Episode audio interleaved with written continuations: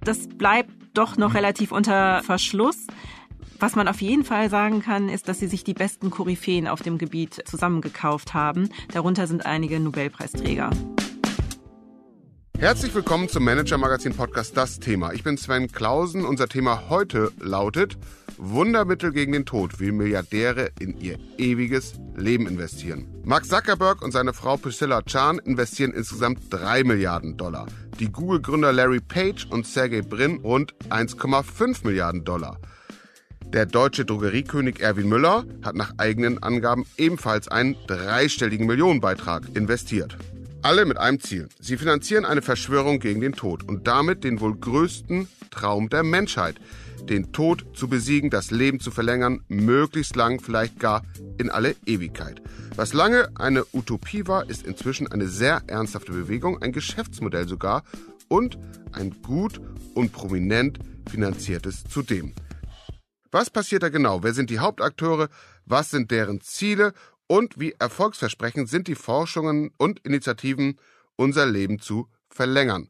Dazu haben meine Kollegin Margret Hucko und mein Kollege Martin Mehringer in den vergangenen Wochen recherchiert und deswegen freue ich mich sehr, dass heute Morgen Margret Hucko zu uns gekommen ist, um eben genau darüber zu informieren, über ihre Recherchen und Erkenntnisse. Guten Morgen, Margret. Hallo Sven. Ja, Margret, was ihr recherchiert habt, läuft ja unter dem Schlagwort Longevity. Was genau ist damit gemeint? Also Longevity bezeichnet einen Zweig der Wissenschaft, der sich mit der Verlängerung der Lebensspanne beschäftigt. Also wichtig dabei ist es nicht nur einfach das Leben zu verlängern, das haben wir in den letzten Jahrzehnten ja schon geschafft, sondern dass wir die Lebenszeit, die wir in Gesundheit verbringen, verlängern. Also kurz, es geht darum, altersbedingte Krankheiten wie Krebs oder Alzheimer zu eliminieren. Okay, und es herrscht ja jetzt schon kein Mangel an Tipps und Erkenntnissen, sozusagen, wie man das Leben verlängern kann, um eben gar nicht vielleicht diese Krankheiten zu bekommen. Treppe statt Aufzug, wenig Zucker, viel Bewegung, fortwährendes geistiges Training, was ist da jetzt neu? Ja, unter Longevity sammeln sich ganz, ganz viele Bewegungen. Aber uns ging es vor allem um den Zweig, der sich nicht nur oberflächlich mit Nahrungsergänzungsmitteln beschäftigt, sondern wir haben uns Biotech-Firmen angeguckt, die verschiedene Ansätze verfolgen, etwa das Umprogrammieren von Zellen oder die Reaktivierung von Stamm- und Vorläuferzellen, etwa der Netzhaut, um die Sehkraft zu erhalten oder wiederherzustellen.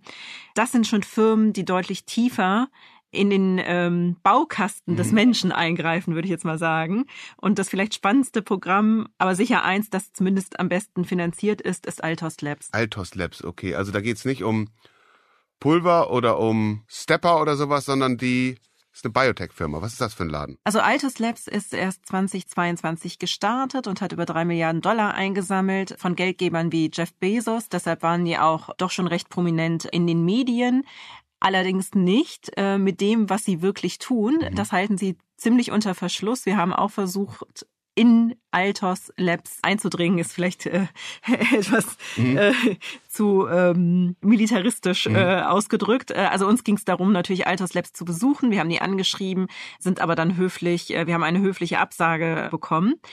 Aber ja, denen geht es im Prinzip darum, auch die Gesundheitsspanne des Menschen durch zellulare Verjüngungsprogramme zu verlängern.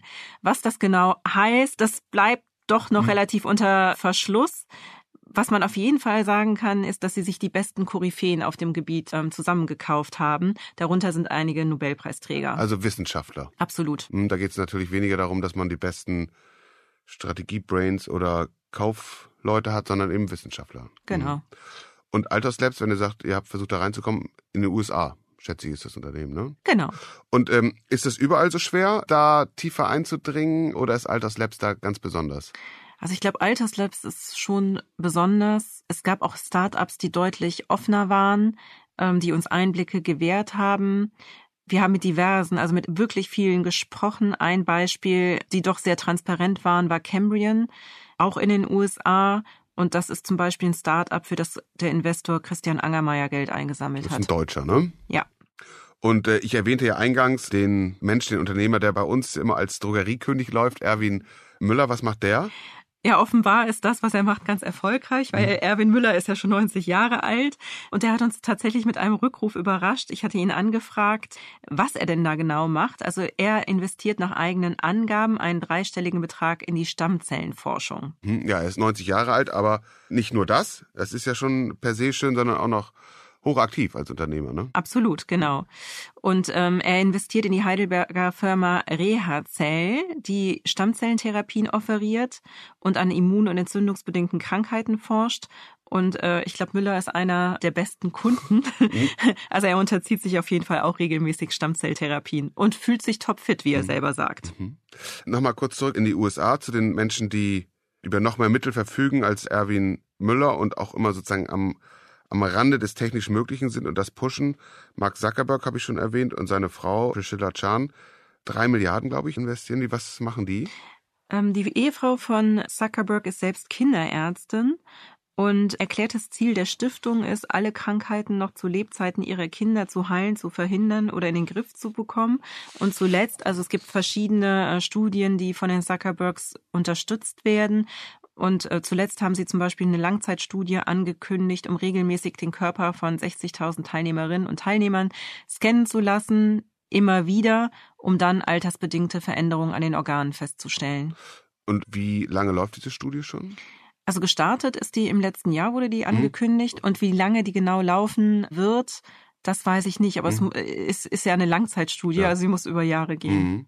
Jetzt haben wir Erwin Müller erwähnt, Christian Angermeier, aber sonst hauptsächlich äh, US-Amerikaner. Ist das, wie so viele Tech-Themen, ein Thema, das vor allen Dingen aus den USA getrieben wird? Also USA ist definitiv einer der Schwerpunkte, aber es sind auch zunehmend Deutsche und Europäer aktiv. Ich glaube, für Investoren war das Thema deshalb besonders interessant, weil vor Jahren gab es ja noch einen Hype auf Tech-Aktien mhm. und gerade diese Investitionen oder Anteile an diesen äh, Longevity-Firmen waren vergleichsweise noch günstig zu bekommen, also mhm. im Vergleich und haben natürlich ein großes Potenzial, wenn ihnen der Durchbruch gelingt und sie dann tatsächlich ein Medikament mhm. entwickeln. Mhm. Ja, ich spreche jetzt immer von Tech, aber meine natürlich Biotech. Ja, sozusagen großes Potenzial, hohes Risiko, aber auch, ob das überhaupt gelingt, wie immer in der erweiterten Pharmaforschung. Was sagen denn unabhängige Wissenschaftlerinnen und Wissenschaftler? Was halten die davon, von der ja, Erfolgswahrscheinlichkeit? Also ich habe mit jemandem vom Max-Planck-Institut gesprochen, die natürlich steuerfinanzierte ähm, Wissenschaft, Forschung betreiben. Und ich war ganz erstaunt. Also die war, haben eigentlich diese Initiativen, diese privaten Initiativen sehr unterstützt, weil sie sagen, sie können sich diese Art von Forschung überhaupt nicht leisten. Also Forschung, die dann doch mit einem relativ hohen Risiko behaftet ist, dass sie zu keinem Ergebnis führt. Also es gibt erstmal eine Evidenz, dass da was sein könnte, dass es wirkt. Und darin wird investiert.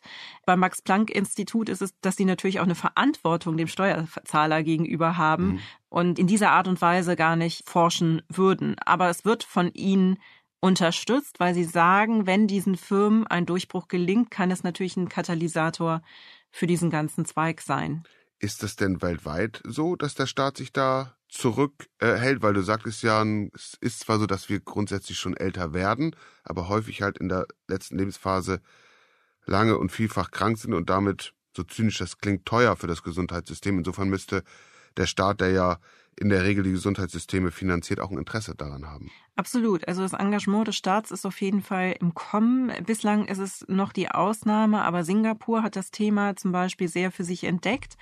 Singapur ist in der glücklichen Situation, dass die Menschen dort besonders alt werden, also eine besonders hohe Lebenserwartung haben. Die Kehrseite ist natürlich, ja, dass es viele mhm. alte Menschen gibt und die, die noch berufstätig sind, sozusagen für die Versorgung der Alten äh, mit aufkommen müssen.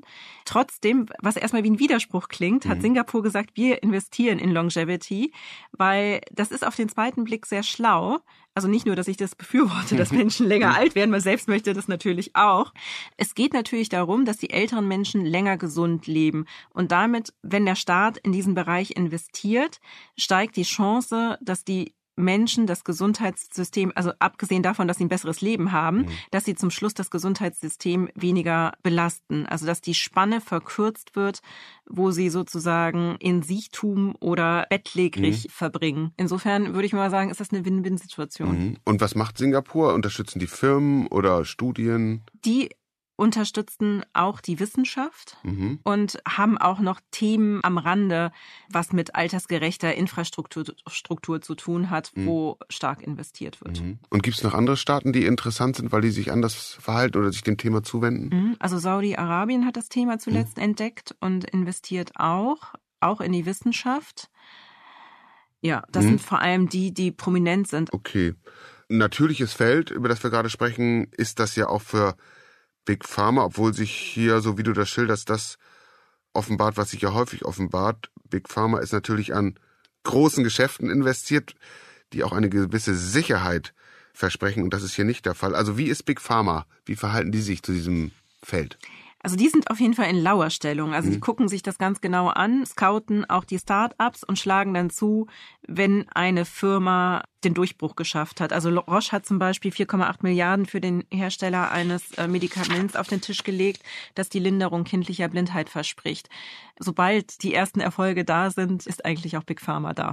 Und wird in der Szene auch das Thema diskutiert, dass ähm, jetzt im Vorfeld, wenn Big Pharma noch nicht investiert ist, Erfolge eventuell nur den Superreichen zur Verfügung stehen und nicht ja der Allgemeinheit. Du sagtest das ja und dem kann ich mich anschließen. Ähm, natürlich will man selbst auch gern gesund so alt wie möglich werden. Also das ist auf jeden Fall ein Thema und das ist auch ein Punkt, der immer wieder als Kritikpunkt angeführt wird. Ich halte den aber für wenig berechtigt, weil die Superreichen haben natürlich auch ein Interesse daran, dass sich ihr Investment irgendwann auszahlt und das Medikament in, in eine Breite geführt wird, weil je mehr Menschen dieses Medikament einnehmen, am besten prophylaktisch jeden Tag, um mhm. besonders alt zu werden, umso interessanter wird das Investment. Also das Interesse daran, das einer breiten Masse zur Verfügung zu stellen, ist, glaube ich, größer, als das einer exklusiven Gruppe vorzubehalten. Du hast jetzt ja gesagt, ihr beide habt da intensiv recherchiert über mehrere Kontinente. Es ist einerseits eine unübersichtliche Szene, aber äh, wenn man eure Recherchen nachliest und wir haben in den Shownotes vermerkt, den Text, den ihr dazu geschrieben habt, dann ordnet sich das Bild schon ganz gut. Worauf würdest du jetzt oder worauf wirst du jetzt achten, wo du dich in das Thema so richtig reingearbeitet hast in den nächsten Monaten und um, um zu identifizieren, dass da Durchbrüche tatsächlich entstehen, entstanden sind, auf einzelne Spieler, auf bestimmte Technologien, um sagen zu können, okay, hier ist jetzt ein Durchbruch erfolgt. Naja, ich werde die Protagonisten, die wir für die Geschichte ans Telefon bekommen haben, äh, die werde ich natürlich jetzt weiter begleiten, hm. einfach aus Interesse, was daraus wird. Alterslabs. Alterslabs, ja, mal gucken, was daraus wird. Aber die sind ja noch so frisch mit 2022 gestartet. Mhm. Das wird natürlich echt spannend sein, mhm. was von Alterslabs zu erwarten mhm. ist. Also wird das mehr Grundlagenforschung hm. oder äh, werden die nachher ganz gezielt versuchen, äh, Medikamente auf den Markt zu mhm. bringen. Ich glaube, das ist noch nicht geklärt. Und haben die so in Also die haben das vielleicht für sich geklärt, aber noch nicht öffentlich kommuniziert. Ja. Und haben die das in Aussicht gestellt, dass man da vielleicht dann doch auch mal reinkommen kann? Ja, die haben das offen gehalten, also mhm. höflich offen. Mhm. mhm. aber ich glaube, dass da erstmal die Amerikaner wahrscheinlich zuerst den Zugang bekommen mhm. werden. Mhm. Aber da bleiben wir natürlich dran. Vielen Dank, Margret. Vielen Dank, Sven. Das war der Manager Magazin Podcast, das Thema. Wenn Sie mehr wissen wollen über das Milliardengeschäft mit der Langlebigkeit oder den neuen Schönheitsidealen und sich für Schlüsselmomente und Schlüsselpersonen der deutschen Wirtschaft interessieren, dann empfehle ich Ihnen einen Blick in die Show Notes oder eines unserer Abos. Sie finden die Übersicht in der App und auf der Website. Margret Hucko, Sven Bergmann, Mareike Larissa Heinz und Luca Ziemek, die diese Folge für Sie produziert haben, und ich, wir bedanken uns für Ihre Aufmerksamkeit und freuen uns, Sie am kommenden Freitag wieder bei uns begrüßen zu dürfen. Bis dahin bleiben Sie gesund, bleiben Sie optimistisch und machen Sie etwas aus Ihrer Zeit.